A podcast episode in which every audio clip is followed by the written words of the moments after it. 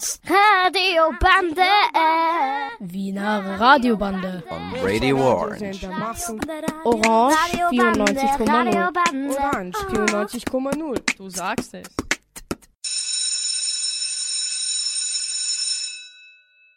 Hallo bei Schulgeschichten, der Podcast aus der Schule In der Schule? über die Schule. und darüber hinaus.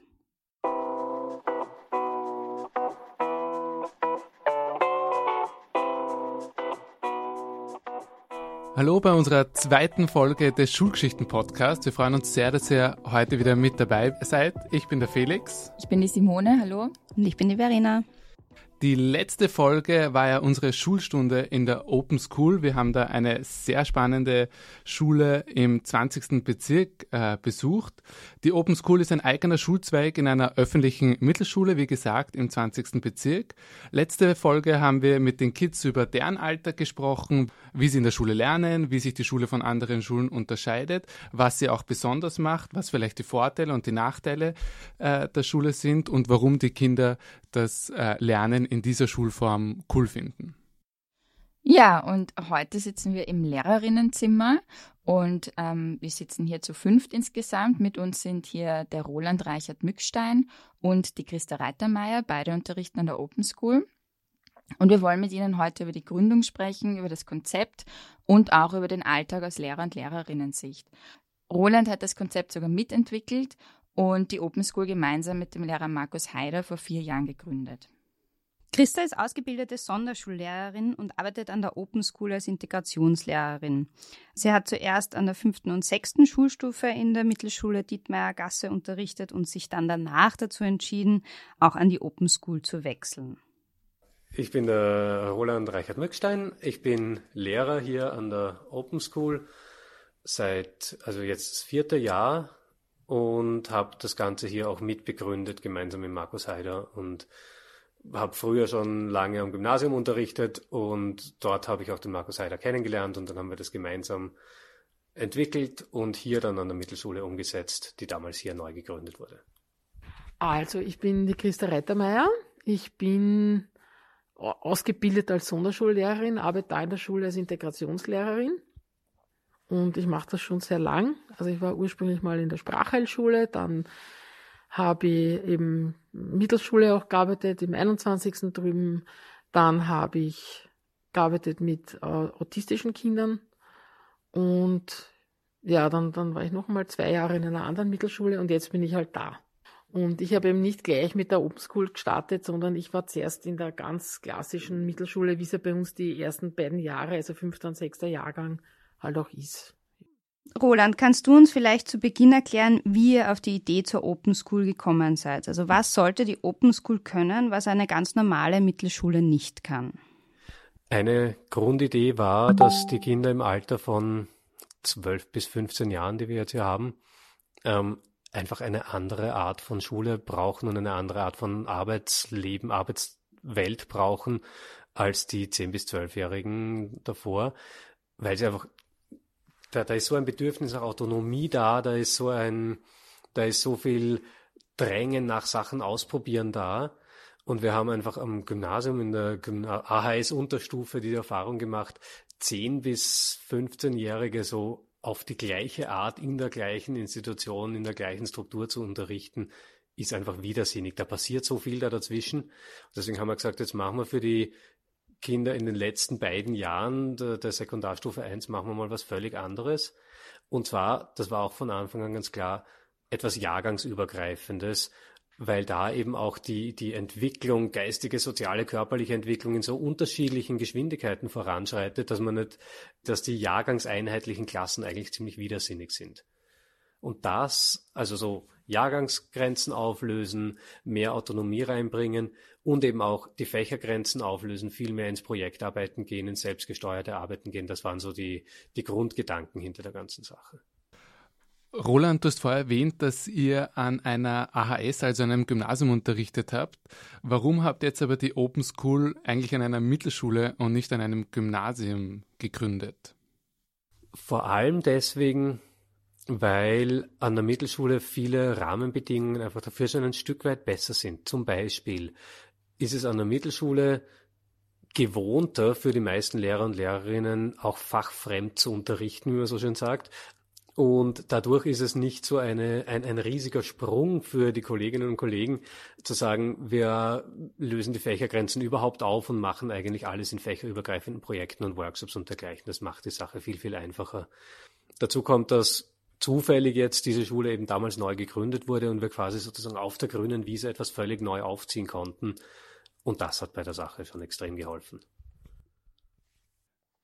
Jetzt ist es hier schon eine sehr andere Art und Weise zu unterrichten oder Schule zu gestalten, als das äh, viele andere Schulen machen. War das am Anfang schwierig, hierher zu kommen und zu sagen, okay, wir sind jetzt hier, wir würden das gerne machen in einer klassischen Mittelschule? Oder hat man euch hier eigentlich mit offenen Armen empfangen? Wir haben überraschend offene Türen eingerannt war mein Gefühl. Also wir sind hergekommen mit ähm, so richtig mappenweise Begründungen, Argumentationen, Studien, Best Practice Beispielen aus aller Welt und so weiter. Und in Wirklichkeit war es aber so, dass wir dem, dem Schulleiter und der Schulleiterin von, von dieser Schule die damals erst gebaut wurde, kurz erzählt haben, was wir machen wollen. Am Anfang waren sie ein bisschen skeptisch, weil sie gedacht haben, wir wollen ihnen was verkaufen. Aber sobald wir gesagt haben, na, wir wollen das selber machen, wir wollen, dass Sie uns als Lehrer anstellen und wir machen dieses Ding, haben sie gesagt, ja super, geht schon und sind mit uns quasi durch die Instanzen getingelt. Wir sind zum damals noch Schulinspektor gegangen, der hat gesagt, ja super, macht's das, hat uns mitgenommen zum damals noch Stadtschulratspräsidenten und der hat gesagt, klingt gut, macht's das. Und wir waren ziemlich überrascht, dass das so einfach ging. Und das merken wir jetzt auch in der Verbreitung an andere Schulen mit der Schulautonomie und einfach der Methodenfreiheit im Unterricht ist vieles von dem, was wir hier machen, sowieso bereits, wenn nicht eingeplant, dann doch zumindest ermöglicht. Ihr habt ja auch keine 50-Minuten-Einheiten mehr, keine Fächer äh, und auch keine Klassen. Jetzt würde man vielleicht annehmen, das ist nur mit einem Schulversuch möglich. Ist die Open School eigentlich ein Schulversuch äh, oder wie macht ihr das im herkömmlichen klassischen System? Vom Hörensagen weiß ich, Schulversuche gibt es nicht mehr. Es ist kein Schulversuch, wir mussten es auch nie als Schulversuch anmelden, sondern die Schulleitung muss am Anfang jedes Schuljahres den Antrag stellen oder einfach erklären, dass der Schul, dass der Stundenplan für diese Klassen, die wir führen, zugunsten vom Projektunterricht aufgehoben ist.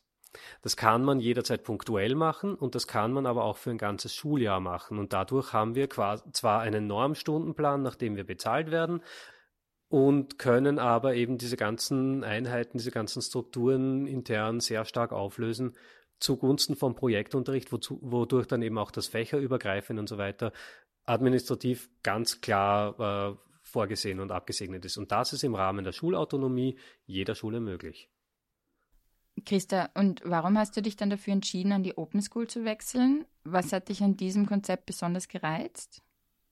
Also ich denke mal, nachdem ich das ja schon sehr lang mache und sehr viel Erfahrung eigentlich habe und das da irgendwie reinbringen kann, ja, und weil das einfach so ganz ein neues Konzept auch ist, ja. Es ist kein Schulversuch, sondern es ist wirklich ganz normale Regelschule und das gefällt mir auch sehr gut. Es gefällt mir auch sehr gut, dass es im Kretzel ist. Also dass das wirklich ich sage jetzt mal, wir sind halt so eine Brennpunktschule und, und das mit einem neuen Konzept zu verbinden, das finde ich irgendwie sehr spannend.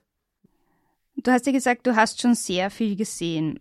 Deiner Einschätzung nach, wie profitieren die Kinder von dem Konzept der Open School jetzt und, und von dieser neuen Art zu lernen? Also ich denke, es ist sicher sehr, ähm, wie soll man sagen, in die Zukunft gerichtet, ja, weil dieses selbstständige Arbeiten ist so, das ist das, das ist einfach so, so eine Fähigkeit, so ein Skill, was man einfach dann braucht, irgendwann einmal im Berufsleben oder wenn man dann auf der Uni ist oder wo auch immer, ja. Und, und ich denke mal, dieses selbstständig Lernen, das haben Kinder, die da rausgehen oder Schülerinnen und Schüler, die da rausgehen, das haben die sicher dann anderen Schülerinnen und Schülern voraus. Also ich glaube sogar selbst in der AHS, würde ich sagen, ja. Und was hat sich an deiner alltäglichen Arbeit geändert, also in der Vor- und Nachbereitung zum Beispiel, aber auch wirklich im Unterricht? Es ist so, dass äh, wir fangen erst um neun an. Das kommt mir sehr entgegen, weil dadurch kann ich eine Stunde länger schlafen. Also was so Vorbereiten, Nachbereiten betrifft, das ist bei mir hauptsächlich eben die Erarbeitung von Lernbausteinen, ja, weil man für die äh, Schülerinnen und Schüler mit SPF, da gibt's noch nicht wirklich viel. Also das entwickelt wirklich meine Kollegin und ich jetzt erst. Sie ist ein bisschen fleißiger als ich, muss ich sagen. Aber das macht irgendwie schon auch Spaß. Also so ein, so ein Lernbaustein basteln oder Lernbaustein machen, das hat für mich schon so ein bisschen so einen Werkcharakter auch, ja, weil das sehr, weil ich das sehr viel von mir auch einfließen lassen kann. Was, was finde ich interessant oder was finde ich wichtig, dass das Kinder lernen oder was finde ich wichtig, dass Schülerinnen und Schüler dann können, wenn sie da mal rausgehen, ja. Und das ist schon, mm, ja, das, das finde ich spannend. Und jetzt ähm, machst du das seit vier Jahren. Ähm, wo siehst du bei, auch wenn du die Kinder in ihrer Entwicklung so beobachtest, wo siehst du die größten Vorteile dieses Systems? Im Alltag vor allem darin, dass es friedlich ist. Es ist eine, von, von der Atmosphäre her einfach so was völlig anderes, als ich das von anderen Mittelschulklassen und auch vom Gymnasium kenne weil die Notwendigkeit, immer die gleiche Gruppe an Schülern und Schülerinnen immer im gleichen Tempo, im gleichen Rhythmus, im gleichen Raum zu halten und immer den Deckel draufhalten zu müssen, fällt nicht völlig weg, aber um vieles schon weg, weil sich bei uns die Schülerinnen und Schüler ja aussuchen können, innerhalb eines bestimmten Rahmens, welche Workshops machen sie, welche Projekte machen sie, sogar was machen sie in Sport an diesem Tag, haben wir Gruppen unterschiedlichster Größe, die sie sich selbst zusammengestellt haben. Das heißt, es ist ein viel größeres Element an Freiwilligkeit da, es macht, macht mit der Motivation was ganz anderes. Und es ist tatsächlich ein, ein Wahnsinn zu bemerken, wie sehr das viele dieser, dieser disziplinären Probleme und ständigen Konflikte, die man sonst an Schulen sieht, einfach auflöst, mehr oder weniger, weil nicht mehr alle gezwungen sind, die ganze Zeit in der gleichen Gruppe im gleichen Raum zu sitzen. Und immer wieder, wenn wir Gäste haben, ähm, bemerken die auch, es fühlt sich hier fast mehr an wie an einer Uni als an einer Mittelschule, einfach weil die Atmosphäre eine andere ist. Und was hat sich in deiner eigenen alltäglichen Arbeit geändert? Also sowohl in der Vorbereitung, Nachbereitung als auch wirklich im sozusagen im Unterricht? Von der Vorbereitung und Nachbereitung her ist für mich als Deutsch- und Englischlehrer vor allem massiv weggefallen, dieses ständige Korrigieren zu Hause. Weil wir haben schon Schularbeiten, aber die besprechen wir gemeinsam mit den einzelnen Schülern und Schülerinnen hier im Schulbetrieb. Dafür haben wir Raum geschaffen. Ähm, wir haben keine Hausaufgaben, sondern das passiert alles hier in diesem Ganztagesrahmen. Das heißt, wenn ich heimgehe, bin ich so richtig befreit und das ist super. Und dann ist es so, ich bin deswegen Lehrer unter anderem, weil ich extrem gern lerne. Ich erkläre gern und ich finde gern Sachen heraus und ich lerne gern mit anderen gemeinsam. Und dadurch, dass wir hier eben das so äh, projektmäßig und fächerübergreifend machen, wird's für mich niemals langweilig, weil ich eigentlich immer auf, auf was Neues mich einlassen, immer ein neues Thema wieder mir erarbeiten kann. Ich habe diese Woche einen Genetik- und Evolutionsworkshop gehalten. Ich bin Deutsch- und Englischlehrer, Biolehrer, aber habe mir ganz viel davon mit den Schülern und Schülerinnen gemeinsam erarbeitet und mich da in dieses Thema selbst reingelesen und das jetzt fächerübergreifend Physik, Chemie, Biologie unterrichten können. Und deswegen ich, ich denke mir, ich möchte keinen anderen Job machen als Lehrer und eigentlich auch keinen anderen Job als Lehrer an der Open School, weil es gibt keinen anderen Beruf, wo ich mich mit so vielen Dingen so flexibel auseinandersetzen kann und das dann auch immer gleich was bringt. Christa, du bist ja ausgebildete Sonderpädagogin. Wo siehst du denn da den Unterschied, insbesondere für Kinder mit sonderpädagogischem Förderbedarf? Welche Vorteile hat jetzt das System der Open School? Also es ist ja so, ich meine, wir haben jetzt schon seit über 30 Jahren in Wien Integrationsklassen. Und der momentane Schwerpunkt verlagert sich ein bisschen auf Inklusion. Also heute würde man wahrscheinlich Inklusionsklassen dazu sagen. Und da geht's halt dann schon irgendwie drum, dass, dass da auch wirklich auch eine echte Inklusion passiert. Ich glaube, dass wir auch da noch, noch nicht ganz dort sind, wo wir eigentlich hin wollen oder hin müssen. Aber es ist da zum Beispiel so, dass, dass es ja keine Klassen gibt im klassischen Sinn, wo halt in der Klasse unterrichtet wird, sondern die Schülerinnen und Schüler, die wandern ja dauernd immer irgendwo hin, entweder im Lernbüro oder sind, sind beim Workshop oder beim Sport und so. Und da fällt das auch nicht mehr so auf. Also selbst in einer Integrationsklasse, wo es manchmal eben Situation, die Situation so ergibt, dass halt, äh, dass man rausgehen muss, weil der Lernstoff jetzt für die Kinder mit oder Schülerinnen mit SPF zu schwer ist, dann gehst du halt raus. Das ist überall so. Und da fällt das halt schon einmal einfach nicht so auf. Es fällt schon noch auf, wenn sie andere Bücher haben. Ja, also da ist schon noch so ein bisschen, oder auch bei den Lernbausteinen, es ist schon noch ein bisschen Überlegungsarbeit notwendig, dass da eine wirkliche Inklusion passiert. Aber ich denke mal, wir sind da auf einem ganz guten Weg. Ja. Jetzt ist ja unbestritten, dass die Kinder durch die Art und Weise, wie hier gelernt und unterrichtet wird, extrem viele Fähigkeiten äh, und Kompetenzen auch erwerben, die sie vielleicht im, im klassischen, im herkömmlichen Schulsystem so nicht lernen. Würdest du, Christa, aber auch sagen, dass sie im rein akademischen Sinn hier in dieser Open School mehr lernen? Das, ist halt, kommt halt darauf an, wie man Lernen definiert, ja. Also ich meine, bei uns wird halt sehr viel Wert auch darauf gelegt, dass sie eigenständig was tun, ja. Also ganz, eigentlich sind wir da ganz, ganz konform mit den klassischen Schulnoten, ja. Und wenn, wenn ich jetzt so denke an meine eigene Schulzeit oder an die Schulzeit, die ihr vielleicht auch so kennt, ja, da kriegst ein sehr gut, wenn du alles genauso sagst, wie der Lehrer oder die Lehrerin dir das halt vorgegeben hat, ja.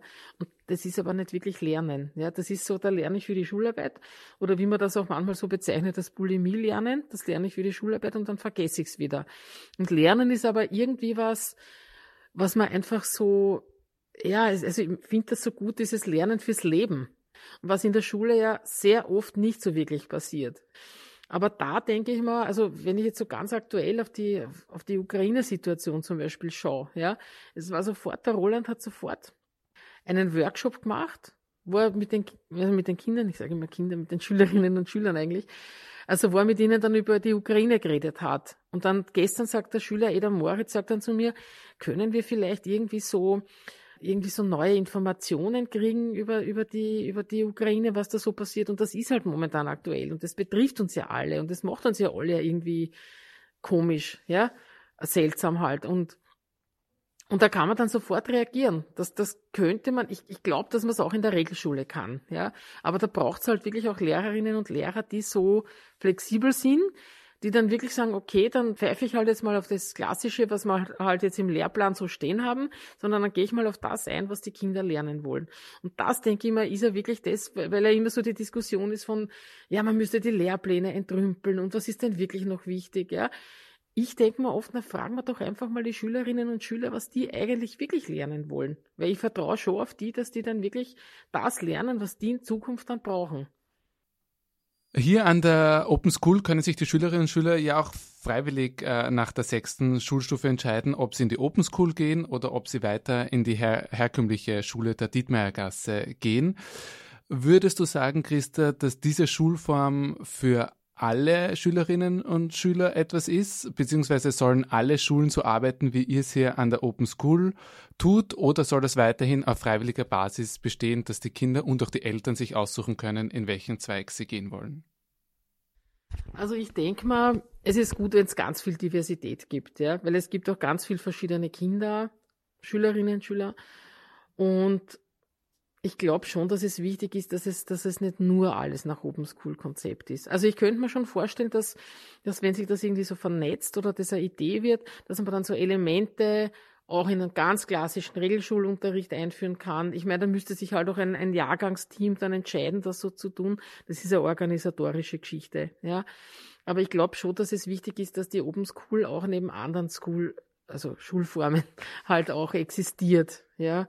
Weil es gibt, es gibt Schülerinnen und Schüler, die brauchen einfach wirklich, man sieht das auch bei unseren Schülerinnen und Schülern, ganz am Anfang, die tun sich wirklich schwer mit dieser Freiheit, sich jetzt was auszusuchen, weil Schule das eigentlich im klassischen Sinn bei uns noch nicht ja, ich meine, man hat natürlich offene Schulformen, man experimentiert damit, dann hat man Gruppenarbeit. Es ist nicht unbedingt alles immer frontal, ja. Aber es ist, es ist manchmal, manchmal brauchen Kinder oder Schülerinnen und Schüler halt einfach einen, einen, einen roten Faden durch, ja, wo sie sich orientieren können, ja. Und für Kinder, die, die, die das halt nicht so gewohnt sind, ist es schon am Anfang schwierig. Das war schon, muss ich sagen, so die ersten zwei, drei Monate. Es gibt auch heute noch Schülerinnen und Schüler, die das noch nicht ganz so drauf haben.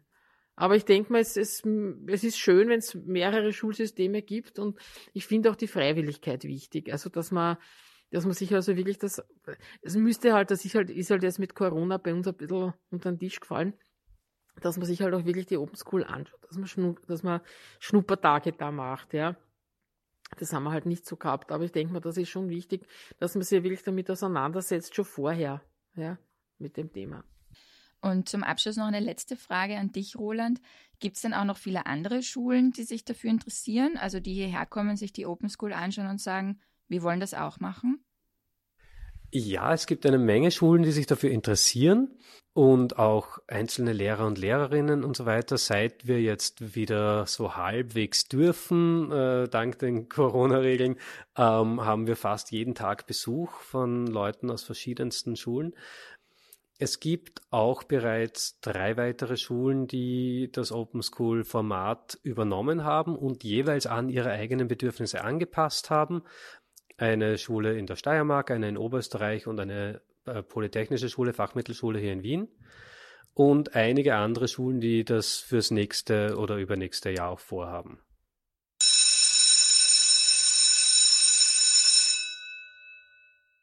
Danke Roland und Christa für diesen Einblick ins Lehrerinnenzimmer der Open School. In den letzten zwei Folgen haben wir uns dieses offene Schulkonzept angeschaut, in dem Kinder entscheiden, wann und was sie lernen, äh, mit ganz viel ganz vielen Freiheiten, ganz viel Eigenverantwortung und konnten nur so staunen, was im herkömmlichen Schulsystem alles möglich ist.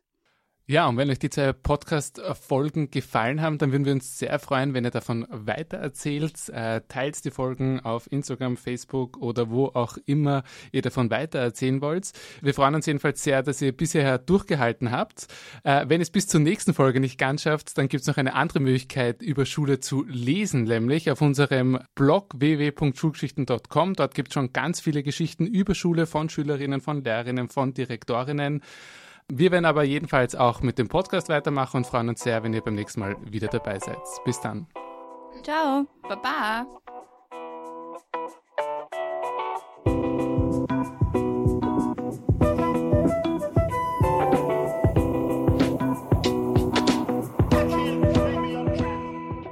Schulgeschichten. Weil, Weil Schule uns alle was angeht.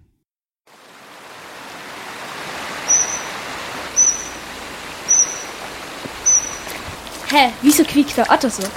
Ich weiß nicht. Lass uns mal hinlaufen. Vielleicht führt er uns das Song. Hallo Otter, wieso quiekst du denn so?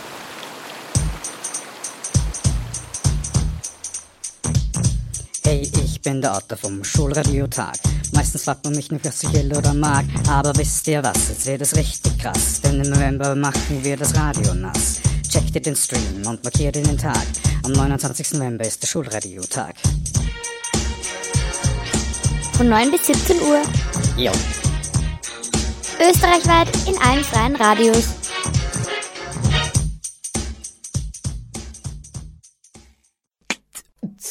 Radiobande.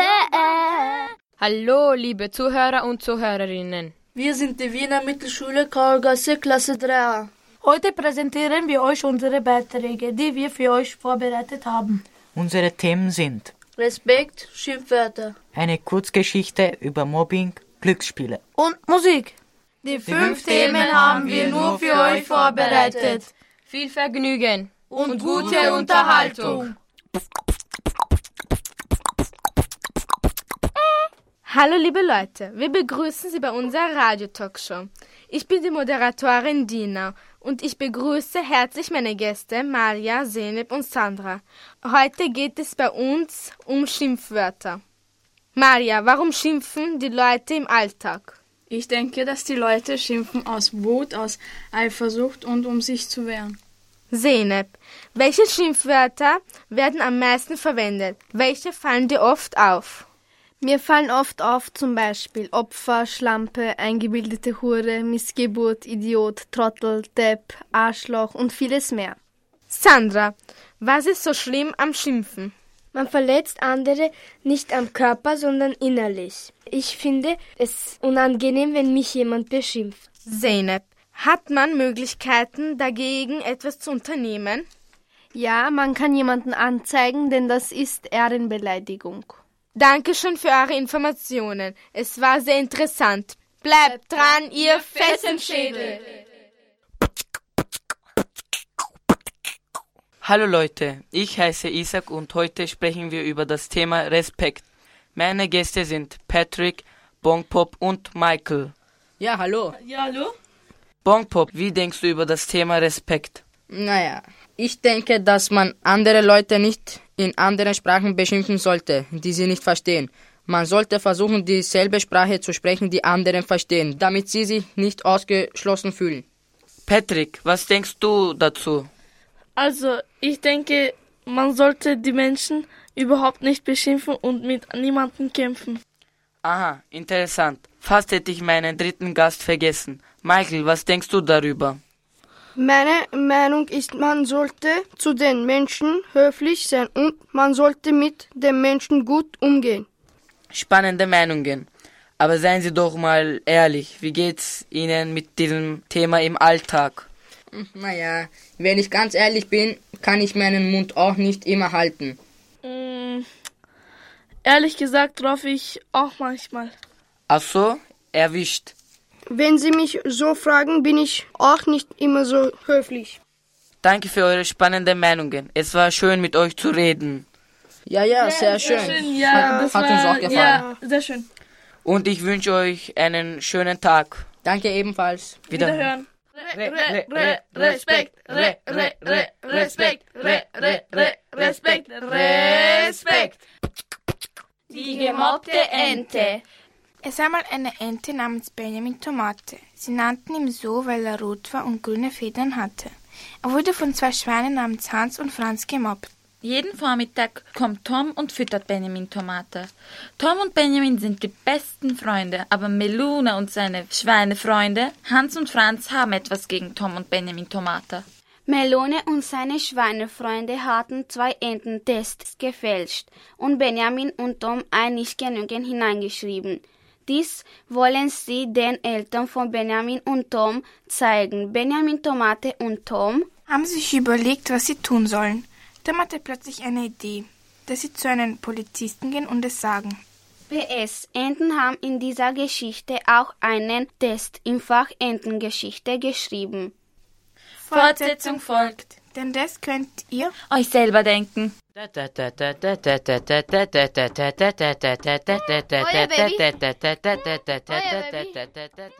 Ladies and Gentlemen, ich bin Slobby und ich bin heute euer Moderator. Wir haben das Thema Glücksspiele. Heute habe ich drei Gäste hier. In dieser Ecke steht Kevin, in der anderen Milos und hier neben mir ist Michi.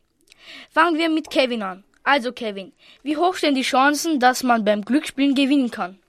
Die Chancen beim Glücksspiel zu gewinnen stehen nach meiner Meinung nach oft 1 zu 500 Millionen, also sollten Sie nicht spielen, weil die Chancen schlecht stehen. Und jetzt zu Ihnen, Michi. Was glauben Sie, was ist Glück? Ich glaube, dass Glück ein Gefühl ist, das man sich nicht erkaufen kann und dass man mit Geld unglücklicher ist als ohne Geld. Und jetzt zu Ihnen, Mr. Milosch. Was für Glücksspiele kennen Sie überhaupt? Ich kenne zum Beispiel Pokern. Bei Pokern muss man viel blöffen und lügen können. Also spielen Sie lieber nicht mit mir, denn ich bin sehr, sehr gut. Ich war selber mal in Las Vegas, der Stadt der Glücksspiele und der Träume. Und ich habe sehr, sehr viel gewonnen. Aber das war nur Glück, glaube ich. Also übernehmen Sie sich aber nicht zu sehr. Denn vielleicht ist Las Vegas doch nicht die Stadt der Träume. Bruder.